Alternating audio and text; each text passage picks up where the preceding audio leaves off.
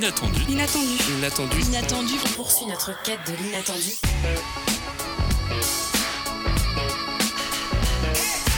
L'inattendu. L'inattendu. Bonjour à toutes et à tous, il est l'heure de l'inattendu, l'émission d'actualité locale, scientifique et culturelle de Syllab. Il est 17h01 et on commence cette émission à l'heure. À mes côtés pour co-animer cette émission, El Famoso Milad. Oui, parce que tu disais 17h01, mais l'émission a bien commencé à 17h. Et oui, euh, voilà, je vais bien, et toi aussi, visiblement. Oui, ça va super. Aujourd'hui, on vous propose d'écouter l'épisode 2 de la série Dégoût et Dégoût, euh, une série réalisée par Julie Judet avec l'aide de la bourse podcast Carou, une série de podcasts où Julie s'interroge sur le sens du mauvais goût. Dans cet épisode, elle donne la parole à ses parents pour comprendre en quoi la peur du mauvais goût est le résultat d'une certaine histoire sociale. Angelina vous proposera une liste d'applications à avoir quand on est jeune, étudiant et précaire. Puis, euh, je reviendrai sur un point du discours d'Emmanuel Macron de mardi dernier qui m'a un peu crispé. Et oui, tu as peut-être dû te forcer un peu à regarder, à regarder ce discours. Euh, voilà, Alice euh, qui, euh, pardon, moi-même, euh, qui recevra d'ailleurs euh, Nathan Guimau, vice-président des étudiants de l'université de Rennes 2 et membre de l'Union Pirate. On reviendra notamment sur l'attaque de l'extrême droite euh, sur un des locaux euh, de Lorient pour ce qui est de l'antenne de Lorient. Mais avant toute chose, il est l'heure de l'habituel flash de la rédaction. Et nous commençons ce flash à fois avec une actualité internationale en mer du Japon. Et oui, aujourd'hui, le ministère de la Défense de la Corée du Nord a annoncé avoir testé un système d'armement nucléaire sous-marin en mer de l'Est du pays. C'est une réponse aux exercices navals que Washington, Séoul et Tokyo mènent conjointement. La mairie nord-coréenne tente de dissuader son principal ennemi. Un, un scandale dans un abattoir de, euh, de Mayenne à présent. Tout à fait. L'association L214 Éthique et Animaux, association de défense des animaux, a filmé des atrocités dans un abattoir à Craon en Mayenne. L214 a dénoncé les terribles conditions de mise à mort des animaux qui sont découpés vivants alors que la loi française oblige l'étourdissement des bêtes. Une enquête a été ouverte hier. Et on reste en France, le pays ferait bientôt face au tsunami. Entre 10h et 10h30 ce vendredi, un exercice de sécurité civile sur le risque de tsunami a eu lieu dans neuf départements méditerranéens potentiellement exposés. Les habitantes et habitants ont reçu une alerte sur leur téléphone les avertissant. Si aujourd'hui le risque paraît improbable, l'Organisation des Nations Unies a estimé à 100% qu'une vague de plus de 1 mètre touchera les bords méditerranéens de la France au cours des 30 prochaines années. Passons au local à présent, la flamme olympique passera par la ville de Rennes. Samedi 1er juin 2024, la flamme olympique sera portée par quatre layeurs sur le parcours qui traversera Rennes. Il s'agira de Romain Danz, ancien footballeur, qui est désormais directeur de la section féminine du Stade Rennais, de Marie-Vonne Hermine, une militante sportive et associative très impliquée au cercle Paul Bert. Elle œuvre à l'Office des sports de Rennes en tant que présidente. Il y aura aussi Jean-Charles Jiquel. Il détient depuis presque 30 ans le record de France de saut en hauteur en salle. Il est actuellement vice-président de la Ligue de Bretagne d'athlétisme en charge du pôle haut niveau. Et enfin, Oscana Gutiérrez, pratiquante d'athlétisme fauteuil au Handisport Rennes Club. Elle a monté son entreprise d'aménagement intérieur adaptée aux personnes à mobilité réduite. Un mineur mis en examen après de fausses alertes à la bombe répétées à Rennes. C'est ce jeudi que la décision est tombée. Le mineur avait en effet lancé plusieurs fausses alertes à la bombe. À ce jour, il lui a été reconnu de 6 alertes, dont plusieurs faites à Rennes. Le jeune de 14 ans risque une peine de 7 ans d'emprisonnement. Avez-vous ressenti le froid glacial en sortant de chez vous ce matin? Et oui, c'est parce que nous avons un record de froid ce matin à Rennes depuis un an. Le thermomètre affichait 5,4 degrés, une température jamais ressentie depuis plus d'un an, comme on l'a dit. C'était le flash info de la rédaction présenté aujourd'hui par Gwen.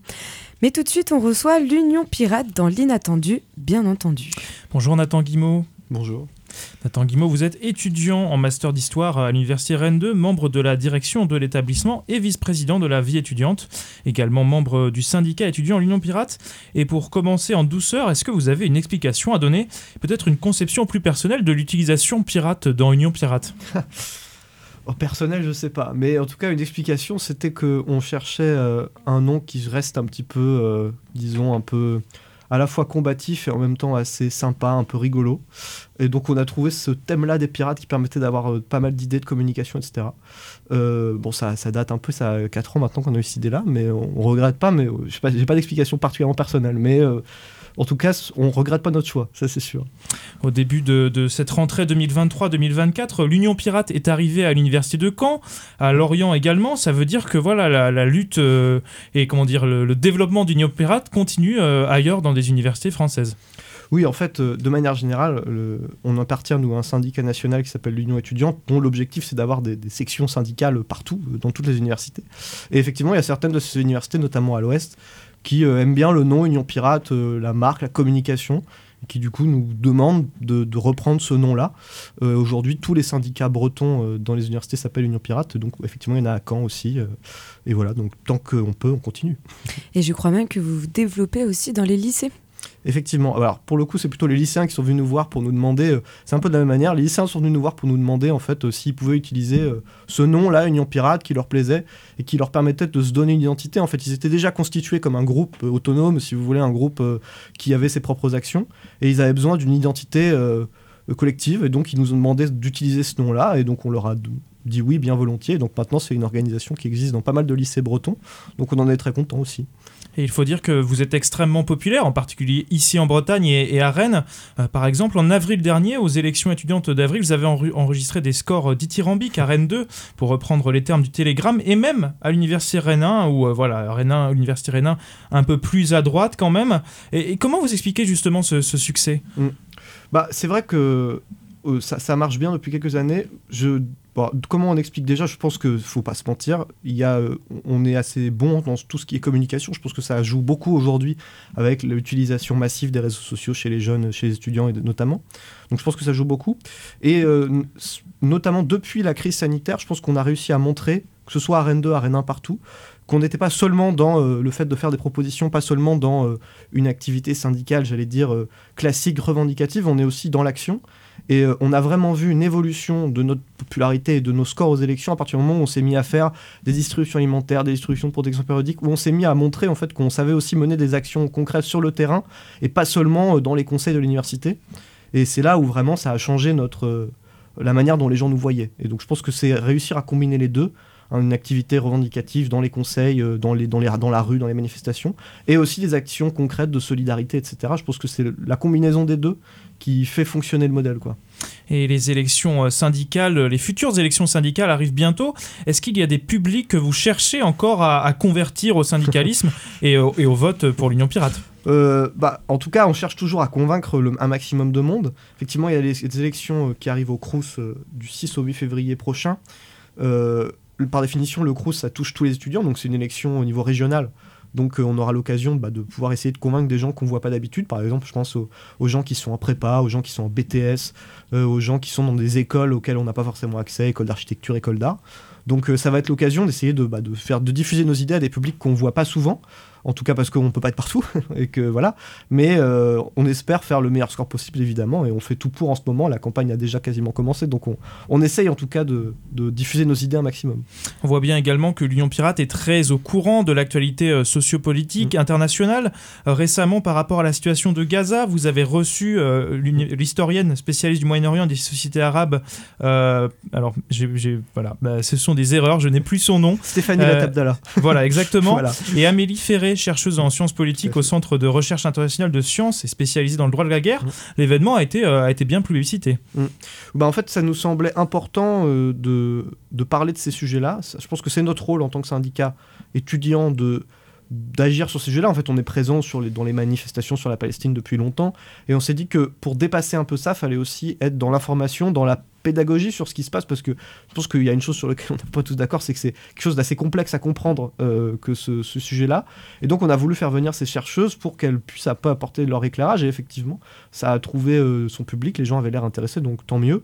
Euh, et on continue, on essaye de trouver des sujets de conférence. Là, bientôt, on en fait une sur la colonisation avec un enseignant en histoire qui s'appelle Guillaume Blanc.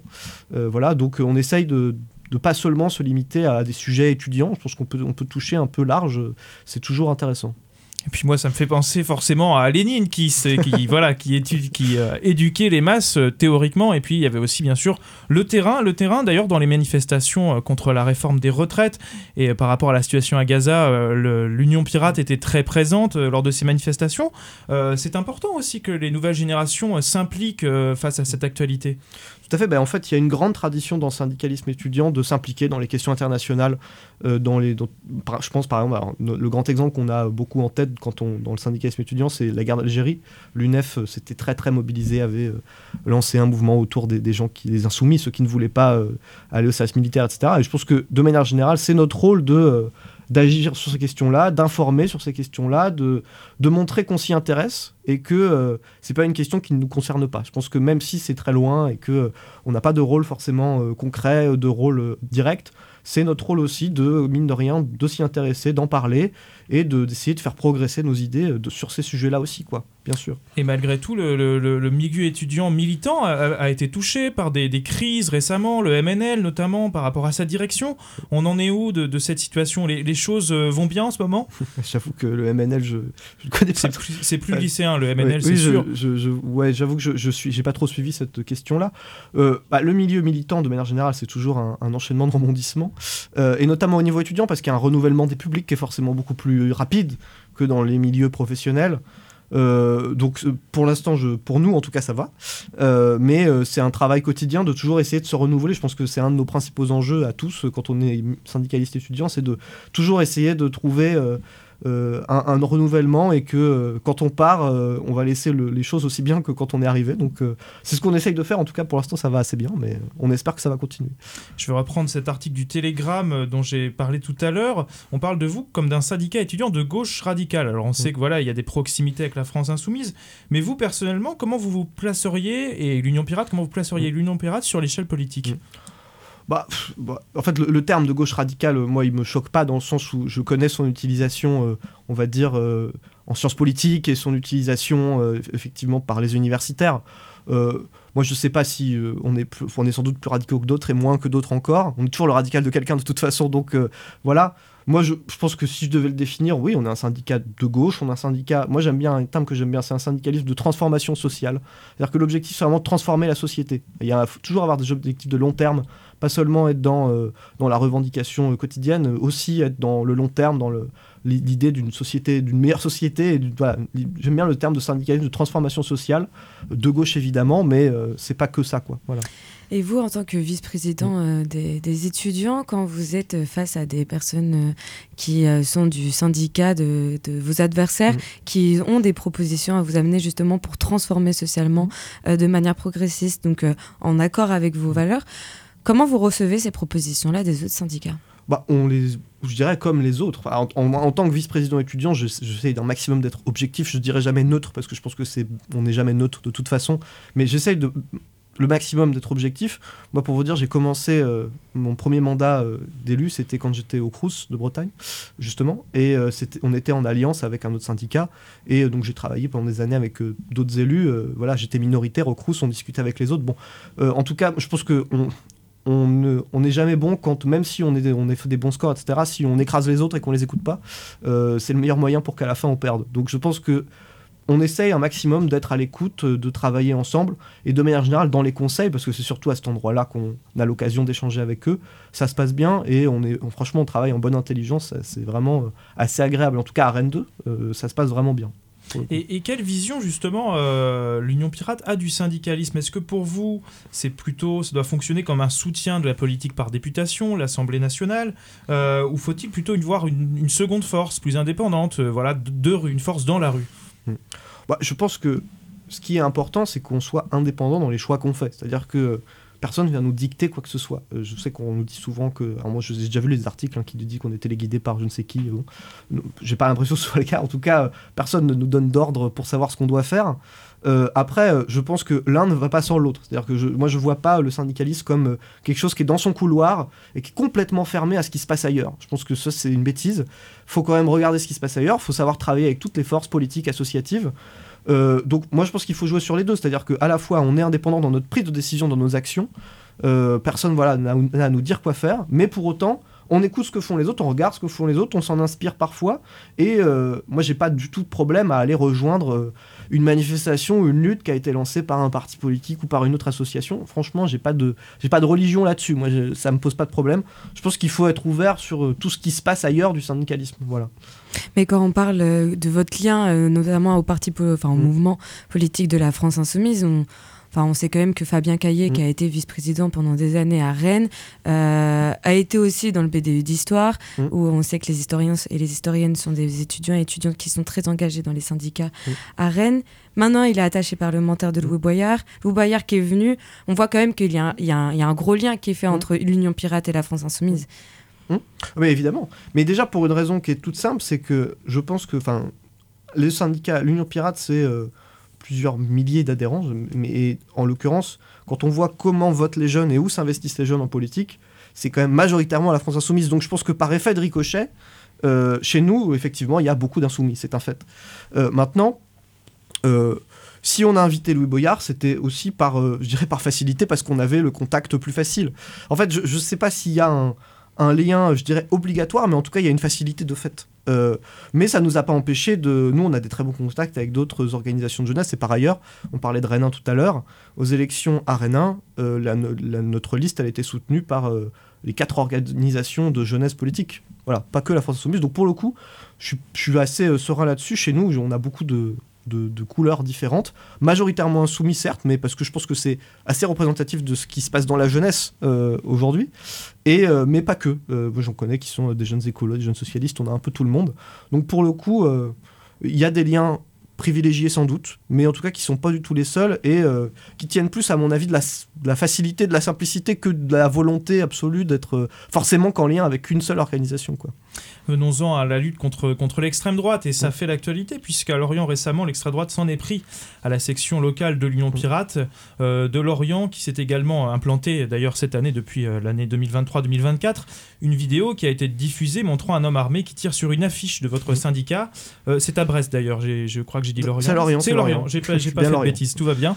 Et donc la, la section locale qui a porté plainte pour dégradation volontaire et diffusion de l'enregistrement d'images relative à la commission d'une atteinte volontaire à l'intégrité de la personne, voilà pour les termes juridiques. Alors quelle est la réaction de, de l'antenne de Rennes, l'antenne historique, vis-à-vis de, de cette incitation à la haine, puisque c'en est une, envers votre syndicat? D'abord, on est toujours évidemment surpris, choqué, parce qu'on peut jamais s'attendre à ça. Euh, surtout cette, effectivement cette manière de faire qui est quand même euh, extrêmement euh, frappante. Armée, quand même, Euh, oui. avec une arme, etc. Donc évidemment ch- choqué, mais en même temps surpris, je ne sais pas, parce que ça fait des années qu'on voit qu'il y a une montée en puissance de l'extrême droite en France, en Bretagne. D'ailleurs, c'est intéressant, Mediapart a sorti, c'est le Mediapart qui a sorti l'article sur, euh, sur ce qui s'est passé à Lorient à l'Union Pirate et qui a sorti euh, quasiment en parallèle un article sur la montée des groupes d'extrême droite en Bretagne. Je À trouve Vannes que les- notamment. euh, voilà. Et les deux vont vraiment de pair. Je pense qu'il faut vraiment voir les deux ensemble. Donc, notre réaction, moi, en, tout cas, moi, j'aurais pas, je pense, de meilleure réaction que celle qui a été la leur, parce qu'ils ont fait un communiqué en réponse, qui est vraiment excellent et que vraiment j'invite tout le monde à le lire si, euh, si ça vous intéresse. Il est vraiment passionnant. Il est vraiment très bien écrit, je trouve. Euh, et où ils disent notamment, euh, surtout, on n'a pas peur. Voilà. En tout cas, c'est pas ça qui va nous faire arrêter de militer, de faire nos actions. Ça ne nous fait pas peur du tout.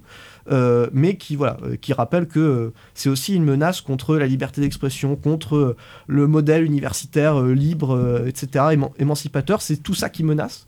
Et, euh, et donc, moi, je, reprendrai vraiment tous les termes qu'ils ont utilisés dans leur communiqué que je trouve vraiment euh, euh, parfaits et auxquels je n'enlèverai pas un mot. Quoi. Et d'ailleurs, il y a eu de, enfin, même sur l'université de Rennes 2, on a déjà vu euh, plusieurs fois euh, des, des croix celtiques, euh, qui est un signe d'extrême droite. On a vu, enfin voilà, plusieurs revendications de l'extrême droite sur le campus de Rennes 2, mais sur d'autres campus récemment ce week-end. Je crois que le campus de Rennes 1 a aussi eu un tag d'un drapeau français sur des marches aux couleurs LGBTQIA+. Et, et là, on sait qu'à Rennes, il y a le nouveau, co- nouveau crépuscule euh, L'Oriflamme Mm. qui euh, essaye de s'installer. Mm. Euh, Est-ce que, enfin, vous, quels sont les, vos moyens d'action en tant que syndicat étudiant Mm. pour contrer cette avancée de l'extrême droite à Rennes Bah, d'abord, moi je pense que la première bataille, d'abord et avant tout, alors on parle de Lénine, on peut parler de Gramsci, c'est la bataille culturelle, c'est vraiment l'idéologie, c'est-à-dire que euh, faut réussir à combattre leurs idées sur le plan des idées d'abord. Maintenant, faut pas non plus être naïf, c'est-à-dire que on voit bien que l'extrême droite, elle a aussi des méthodes violentes, armées, comme on l'a vu à Lorient, mais pas que à Lorient. Hein. L'Oriflamme, effectivement, quand ils défilent dans les rues, euh, ils ont des barres de fer, ils ont des gants coquets, etc. Enfin voilà, ils viennent pas, euh, ils viennent pour en découdre, clairement. Donc, aujourd'hui, on en est obligé, euh, pas de gaieté de cœur, d'en venir à l'idée de se former à, à l'autodéfense, à des services d'ordre. Moi, j'ai commencé il y a quand même quelques années l'engagement. je vois bien que, par exemple, quand on fait une conférence, on pense beaucoup plus maintenant aux services d'ordre qu'on y pensait avant. Euh, la conférence euh, que, vous avez, citée sur euh, Israël-Palestine, on avait un service d'ordre assez conséquent. Je suis convaincu qu'on aurait fait cette conférence il y a 5 ans, même dans le même contexte international, on n'aurait pas eu un service d'ordre aussi conséquent. Donc la réaction principale, elle est double, c'est-à-dire combattre, informer, combattre sur le plan idéologique, et aussi se préparer à réagir quand on se fait attaquer. Alors nous, on n'est pas, notre rôle, c'est pas d'aller euh, à l'attaque physique, hein, on va jamais euh, former des milices armées, hein, c'est pas du tout notre, notre but, mais euh, et savoir se former au service d'ordre, à l'autodéfense, parce qu'on sait qu'il y a une vraie menace, même physique. Donc malheureusement, on en vient là. Donc on essaye d'agir sur ces deux points-là, quoi. Et est-ce que vous travaillez en collaboration avec d'autres collectifs, syndicats ou autonomes? Par exemple, on sait qu'il y a une AG Antifa à Rennes Mm. 2. Est-ce que vous y participez? Est-ce que vous faites des actions avec ces personnes-là? Bah, en tout cas, euh, nous, on appelle, on appelle euh, à participer à ces AG-là, et y a, on a beaucoup de militants qui s'y rendent, euh, bien sûr. Oui, on essaye de travailler avec d'autres collectifs, parce que nous, déjà, on n'est pas du tout des experts hein, sur la question de, bah, de l'autodéfense, etc. Donc, pour se former, il bah, faut aller voir d'autres gens. Au niveau national, notamment, on fait beaucoup de formations, notamment avec la jeune garde. Alors, à Rennes, la jeune garde n'est pas très présente, mais enfin, voire pas du tout. Mais c'est cette idée-là, c'est qu'on il y a des groupes dont c'est plutôt, on va dire, la spécialité, ou en tout cas qui sont euh, très formés sur les questions de, l'antifascisme euh, au quotidien. Et donc, bah, on va aussi les chercher pour avoir des informations, des formations, euh, et travailler avec eux, évidemment, c'est fondamental. Et je pense que sur un sujet comme celui-là, comme l'antifascisme, il faut de toute façon faire front commun, c'est obligatoire. Et pas seulement d'ailleurs avec les associations spécialisées, mais avec toutes les organisations qui se reconnaissent dans ce combat-là. Je pense que ça, va être un combat fondamentalement unitaire. C'est vraiment suffisamment grave et important pour que ce soit une- un facteur d'unité en tout cas. Puis ça participe euh, bien évidemment du bien-être des, des étudiants. Alors on va en venir au classement des meilleures villes étudiantes, allez, euh, en France. Et donc Rennes est toujours cette année en, tro- en troisième position. Et justement, les universités, c'est important. Et euh, vous le disiez tout à l'heure, l'Union Pirate voilà, organise euh, des, des- des distributions alimentaires, distributions de protection hygiénique. Ça participe aussi au fait que voilà, on arrive en tant qu'étudiant dans une nouvelle ville et tout de suite on s'y sent bien par ces, par ces actions-là. Tout à fait. Je pense qu'une des raisons pour lesquelles Rennes est plutôt appréciée et plébiscitée euh, en tant que ville étudiante, c'est parce qu'elle a une vie associative extrêmement vivace. Euh, bah, ceux qui ont fait d'autres campus euh, ont pu voir la différence. Et pas seulement sur, je dirais, la qualité du campus, mais aussi sur vraiment la vie associative de Rennes 2, par exemple. C'est quand même quelque chose de- d'extrêmement plaisant. Et pas qu'à Rennes 2 d'ailleurs. Je trouve qu'à Rennes, il y a quand même une vie associative qui est extrêmement plaisante. Et, et donc oui, je pense que on, essaye de prendre notre part à, la vie étudiante, au sens large. C'est-à-dire à vraiment... euh, rendre la vie des étudiants euh, plus agréable euh, et ne pas seulement être dans les études. Les études, c'est une partie de la vie de l'étudiant, mais il y a tout le reste à côté. Et c'est quand le reste à côté fonctionne bien aussi qu'on est meilleur dans les études. Les deux s'alimentent bien. Donc on essaye d'être force de proposition et d'être nous-mêmes dans l'action sur ces sujets-là. Et d'autant que les distributions alimentaires vont devenir de plus en plus importantes. La loi immigration prévoit d'enlever des aides financières aux étudiants étrangers. Euh, c'est aussi l'image qu'on montre à l'étranger de Oui. ces étudiants qui viennent, et bien, de leur dire si vous êtes dans une situation précaire, l'Union Pirate est là pour vous aider. Oui, bah d'ailleurs, c'est un- un- une réalité qu'aujourd'hui, dans les distributions alimentaires qu'on va faire, je pense que c'est aussi vrai pour, je pense à l'épicerie gratuite qui fait des distributions alimentaires aussi. La majorité, malheureusement, des étudiants qui viennent, ce sont pour beaucoup des étudiants étrangers qu'on appelle extra-communautaires, c'est-à-dire hors de l'Union européenne, puisque c'est surtout eux qui sont ciblés par la loi immigration. Euh, et donc, effectivement, c'est aujourd'hui eux qui, euh, malheureusement, sont dans la plus grande situation de précarité et qui, de fait, euh, viennent à ces distributions-là. Donc, nous, euh, notre objectif, on, on cible pas particulièrement ce public-là. On est, on- notre but, c'est d'aider un maximum de gens, tous ceux qui en ont besoin. Mais on se rend bien compte, avec la pratique, que euh, c'est eux, malheureusement, qui en ont aujourd'hui le plus besoin. C'est clair. Merci Nicolas Guimau. Nathan. Nathan, Guillaume. Nathan, Nicolas, pas- tout va bien. Pas de souci. Merci beaucoup. Merci Milad pour cette interview. On rappelle que l'Union Pirate est le premier syndicat étudiant de Rennes 2 et fait partie de l'Union syndicale et associative L'Alternative. On peut vous retrouver sur les réseaux sociaux comme Facebook ou X ou Twitter pour euh, les anciens Mm. et euh, vous rejoindre en vous cour- en rencontrant au sein de la fac et ainsi que par le biais de l'adresse mail contact@unionpirate.fr. Tout à fait. Merci beaucoup. Et tout de suite, on fait une première pause musicale avec une immense collaboration de cinq artistes qui se retrouvent pour le titre Fly Away. Derrière ce titre paru le 9, le 9 décembre dernier dans l'EP Raw EP, le collectif parisien Eden et Fazzo et l'artiste Théos et la chanteuse Noah Millie, les deux derniers que l'on connaît pour leur récente collaboration sous le pseudo Altels. Astels, vous êtes toujours sur Syllab et tout de suite c'est Fly Away dans l'inattendu. Thank you.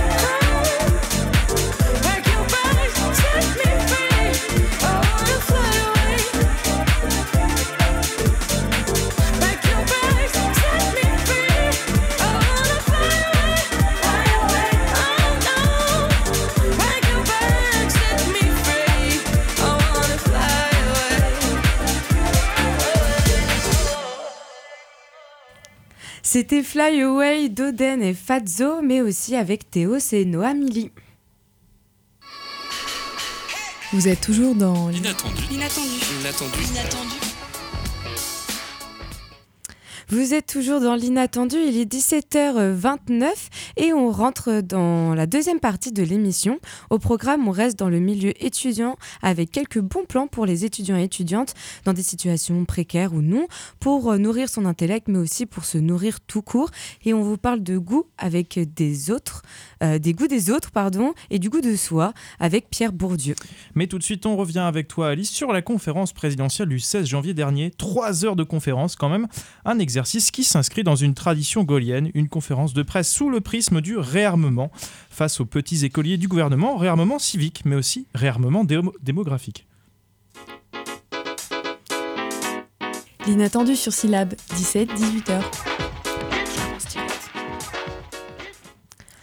Depuis mardi soir, j'ai l'impression d'avoir fait un bond dans le passé et d'avoir atterri dans la France des années 40 où un chef d'État aux tendances nationalistes et aux idées d'extrême droite proposait une politique étatique sur la fertilité des femmes et les encourageait à enfanter pour le bien de la nation, pour la rendre plus forte. Mais non, nous ne sommes pas de retour sous le régime de Vichy, mais bien sous le deuxième mandat d'Emmanuel Macron. Lors d'une conférence de presse qui a duré près de trois heures et diffusée en direct sur huit chaînes de télévision, il fallait vraiment le vouloir pour ne pas la regarder, le président de la République a affirmé son envie de travailler sur le réarmement démographique. Alors certes, il ne s'est pas engagé à être le parent officiel des familles avec plus de 15 enfants ou à décerner des médailles aux femmes qui enfantaient 10 enfants comme a pu le faire dans le passé le maréchal Pétain, mais ce dernier s'est toutefois inquiété de la baisse de natalité que subit la France en 2023. Selon une récente étude de l'INSEE, la France a connu une baisse de naissance de 6,6% depuis 2022. Mais son choix de parler de réarmement lorsqu'il parle de natalité me fait serrer les dents. Dois-je rappeler que le corps des personnes qui ont un utérus n'a pas pour objectif de produire de la chair à canon ou des individus cotisables? Bien que nous ne sommes pas en guerre, le chef d'État parle comme un chef de l'armée. Une armée qui servirait le capitalisme parce que cette dernière volonté de faire plus d'enfants, il y a selon moi l'ambition de créer de la main-d'œuvre de plus en plus précaire pour le grand plaisir du patronat. Mais s'il a envie que l'on pompe des enfants, est-ce qu'il peut se poser des bonnes questions? Parce que je ne crois pas qu'une société où la pauvreté ne cesse de s'accentuer d'année en année ne donne envie de, donne envie de donner la vie à un nouvel humain. Car oui, l'avenir n'est pas forcément joyeux joyeux. Entre l'amplification de la crise climatique et écologique, la montée de l'extrême droite en France et partout dans le monde, ainsi que l'éclatement de guerre dans toutes les régions du globe, ça ne fait pas rêver. Et puis pour un président qui a annoncé que la cause des fans serait sa priorité, je ne comprends pas pourquoi ce dernier ne se réjouit pas de ces, changements sociétaux. Et oui, si les femmes enfantent moins, c'est aussi parce que maintenant elles ont, pour certaines, le choix ou non de faire des enfants. Et comme le souligne le démographe Hervé Lebras, dans un article de Mediapart, les femmes sont devenues nettement plus diplômées que les hommes. Donc, elles ne voient pas pourquoi elles feraient ces doubles journées, entre journée de travail salarié et journée de travail ménager. Et oui, nos carrières comptent tout autant que nos vies de famille. Beaucoup de femmes ne se voient plus mères à 23 ans, mais plus mères à la trentaine ou pas mères du tout. Beaucoup de femmes se voient dans des métiers à responsabilité avec une forte charge mentale et un fort taux d'horaire de travail. Et tous ces éléments poussent les femmes à réfléchir à leurs projets d'avenir et à remettre en question leur envie d'être maman. Surtout que cet enjeu de réarmement démographique a été placé entre un discours sur la Marseillaise à l'école et un autre sur l'uniforme, mais sans mentionner une seule fois la crise que subissent les crèches et les maternelles. Et puis moi, j'ai une autre solution à proposer à, Emmanuel Macron. S'il souhaite vraiment qu'il n'y ait plus de naissance, pourquoi il n'autorise pas que les PMA soient autorisés pour les personnes trans? Pourquoi il ne facilite pas les dossiers de PMA pour les mères lesbiennes? Une partie de la jeunesse n'est plus en raccord avec cet idéal hétéropatriarcal où la famille gérée par la femme serait au cœur de la nation. Et ça, ce serait bien que le président s'en rende compte. Merci Alice pour cette chronique et merci pour le blooper. Et je tiens à rappeler quand même que le maréchal Pétain n'a pas enfanté 10 enfants. Si vous souhaitez creuser encore plus en détail le sens des mots du président le 16 janvier dernier, je peux vous conseiller l'édito de Thomas Legrand du 18 janvier dans Libération autour de l'utilisation du bon sens par Emmanuel Macron, une expression qui selon l'éditorialiste ne veut rien dire. En martelant ce vieux refrain antipolitique, dit-il, le chef de l'État sous-entend qu'il y a des évidences dont il ne faudrait même pas débattre, navrant et démagogique, et peut-être que lui, euh, c'était le cas pour le, réarmement démographique. Vous êtes toujours dans l'inattendu.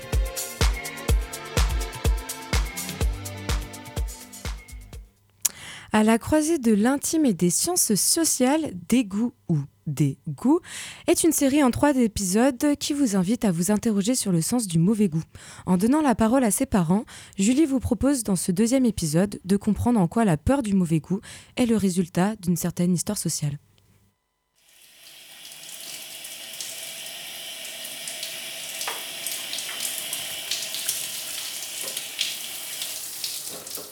Quand on parle de ses goûts, on parle toujours un peu de soi. Mais quand on parle de son mauvais goût, on se met à nu.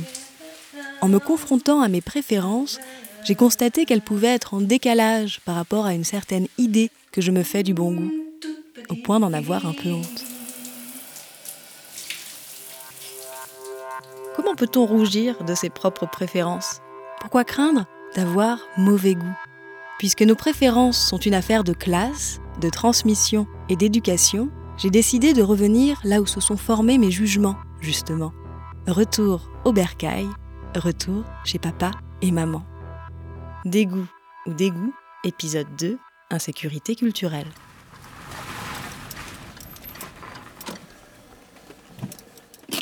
Mes parents ont toujours été soucieux de mon éducation. J'ai eu, je crois, une enfance plutôt privilégiée. Bonjour ma fille. Mais en parlant avec eux de ce qu'ils m'ont transmis, j'en suis venue à interroger leur propre rapport à la culture. Ce qu'ils racontent, c'est une époque qui semble aujourd'hui révolue. Une enfance des années 60 dans un petit village rural de l'ouest de la France. Pourtant, leur témoignage dit bien plus. Il dit le rôle que joue la culture dans nos relations aux autres et quelle souffrance elle peut produire quand on a le sentiment d'en être tenu éloigné.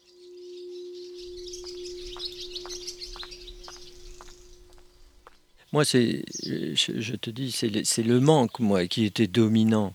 Je me, disais, je suis passé à côté de plein de choses, quoi. Euh, on n'avait pas euh, accès, on habitait dans une petite commune, il n'y avait pas accès, il n'y avait pas de bibliothèque, il y avait, on partait jamais en vacances. La mer, c'était occasionnel une fois par an.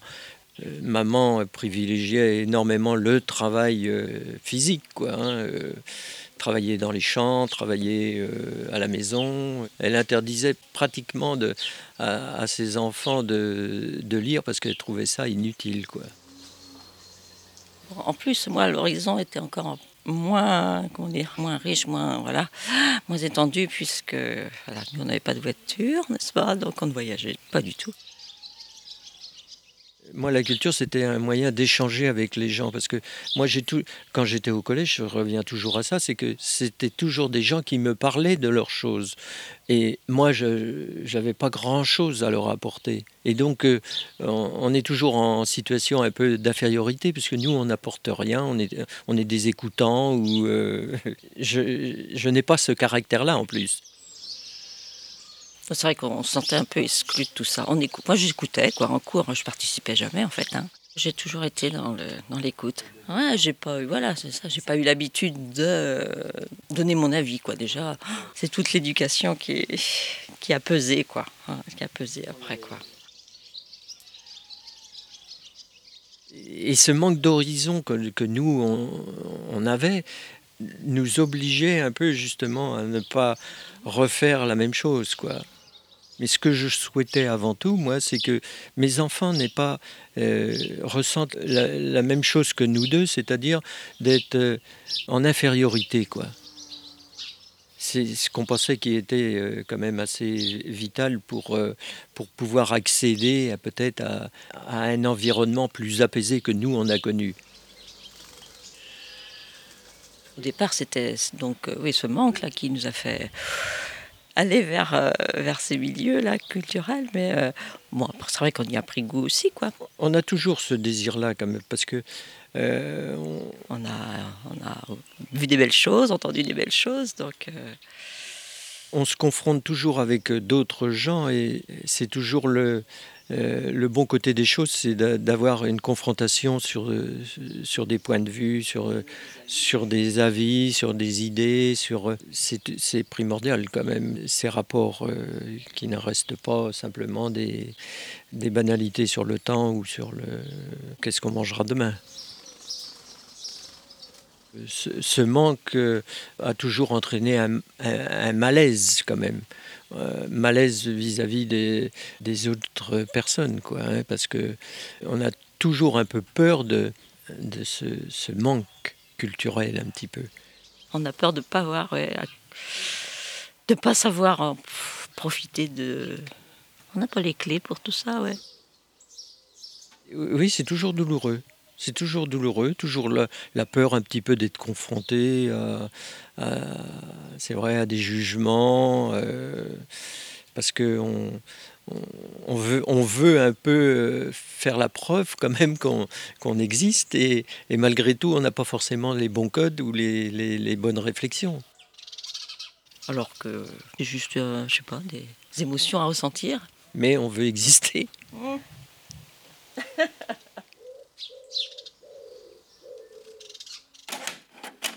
évident que la violence symbolique, qu'elle soit culturelle, qu'elle soit quelle qu'elle soit, est un des fondements les plus puissants de l'ordre social. Mes parents m'ont préservé autant que possible du sentiment d'infériorité qu'ils ont connu. Par la musique, les voyages, la lecture, ils m'ont aidé à exister. Mais la culture restera toujours une question de domination, puisque de distinction. Comment réussir dans ces conditions à dépasser cette insécurité culturelle? Si ce sentiment n'est d'abord du manque, il naît aussi de notre confrontation aux autres. Contre tout mépris, je voudrais donc interroger ces distinctions qui nous distinguent et qui nous opposent. Dans le prochain et dernier épisode, je vais donc m'efforcer, avec l'aide d'une sociologue, de les dévoiler pour les faire voler en éclats. Mais ce n'est toujours pas une enquête sociologique, encore moins un traité d'esthétique. Je ne vous dirai pas ce qu'il faut aimer. Tout ce que je propose, c'est de comprendre un peu ce que mettent en jeu les préférences que l'on exprime. Oh, c'était bien. Oh, je m'en veux. On recommence On recommence. Oh. j'ai, On reprend. On refait? À suivre. C'était le deuxième épisode de la série documentaire de Julie Judet, produite avec l'aide de la bourse podcast Carou. Vous pouvez réécouter l'épisode 1 dans l'émission du 19 décembre sur syllab c-lab.fr. Puisqu'on fait des surprises, euh, toi Alice, euh, tu en penses quoi le fait que le milieu social définisse un peu notre rapport à la culture? Tu as un ah, avis justement par rapport à ça? hein. Moi j'ai été éduquée euh, avec la philosophie de Pierre Bourdieu. je, me le je me suis rendu compte aussi en grandissant, en faisant des études supérieures. Euh, j'ai été éduquée plus par la famille de côté de ma mère, qui est une famille de prolos, et je ressens cet écart-là. Et quand, quand on parle de manque et, de peur, c'est un peu un combat au quotidien que moi je vis euh, quand je vois que je manque de culture sur certains trucs, et en même temps de peur d'être jugée. Et en même temps, je me dis, bah, j'ai encore tout le temps d'apprendre. quoi. Voilà, pour moi, la, culture, ça, ça, ça s'apprend durant toute la vie. On passera bien sûr l'épisode 3 euh, de ce podcast pour en savoir plus sur la violence symbolique. Et maintenant, on va faire une seconde pause musicale avec l'artiste Billy Vena et son titre I'll Be Your Third Wheel. Vous êtes toujours dans l'inattendu.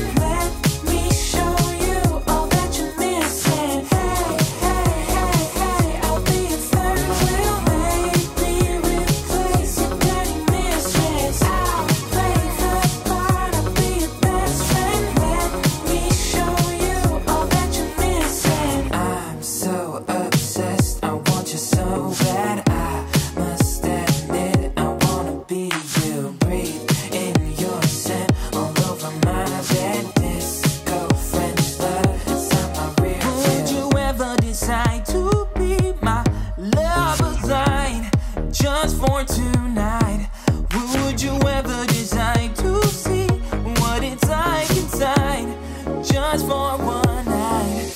Yes. Hey, hey.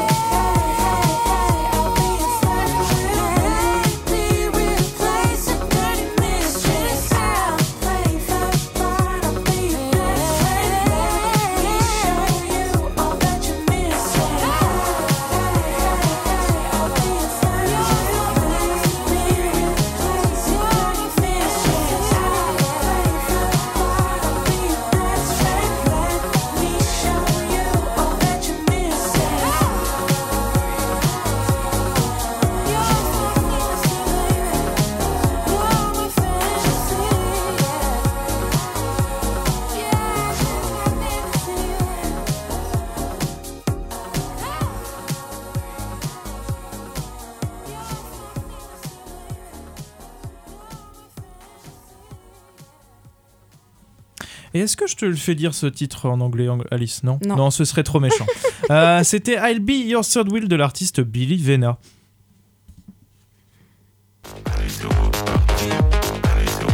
C'est une virgule ça Eh oui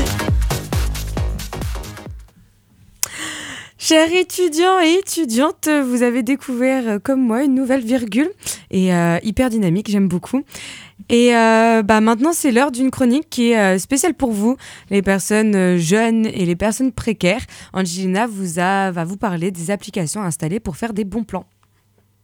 Être étudiant, c'est pas toujours facile financièrement. Alors je vous ai dégoté les applications à avoir pour faire de bonnes affaires. Pour commencer, l'incontournable application gratuite, Unidays. Elle vous permet d'avoir accès au catalogue des marques qui vous proposent des réductions spéciales étudiants. Vous avez juste à taper dans la barre de recherche la marque que vous souhaitez et si elle est dans le catalogue, vous avez le droit au code promo. Pour s'inscrire à l'application, il vous faudra entrer vos coordonnées ainsi que votre carte étudiante. Être étudiant aussi, c'est euh, avoir du mal à se nourrir et euh, à remplir notre frigo. En moyenne, selon France Inter, un étudiant sur cinq ne mange pas à sa faim et s'oblige à sauter 3,5 repas par semaine. Pour pallier à cela, je vous conseille l'application Too Good To Go. Elle vous permet de sauver des repas dans des magasins au lieu qu'ils soient jetés et d'avoir des plats et des aliments à moindre coût. La seule condition est que vous ne savez pas euh, ce qu'il y a exactement dans votre panier. Une bonne action pour la planète et pour votre portefeuille. Toujours dans cette idée d'économie alimentaire, euh, l'application Frigo Magique. Euh, vous indiquez les aliments qu'il vous reste dans votre frigo et l'application vous propose plein de recettes, ce qui permet de faire moins de gaspillage, des économies et gagner du temps. Pour rappel, l'Union Pirate effectue des distributions alimentaires gratuites et des protections hygiéniques régulièrement et aucun justificatif ne vous est demandé. Il vous suffit de les suivre sur Instagram en tapant union.pirate.rennes2 pour être tenu au courant des prochaines distributions, tout comme il existe l'épicerie euh, gratuite au bâtiment euh, RF qui fait euh, aussi plusieurs soirs par semaine des distributions alimentaires. Si vous souhaitez maintenant un peu de, fraîcheur dans, votre appartement, que vous avez besoin de meubles, l'application Give est, très chouette pour donner ou récupérer des objets proches de chez vous. Un conseil, il faut juste être rapide.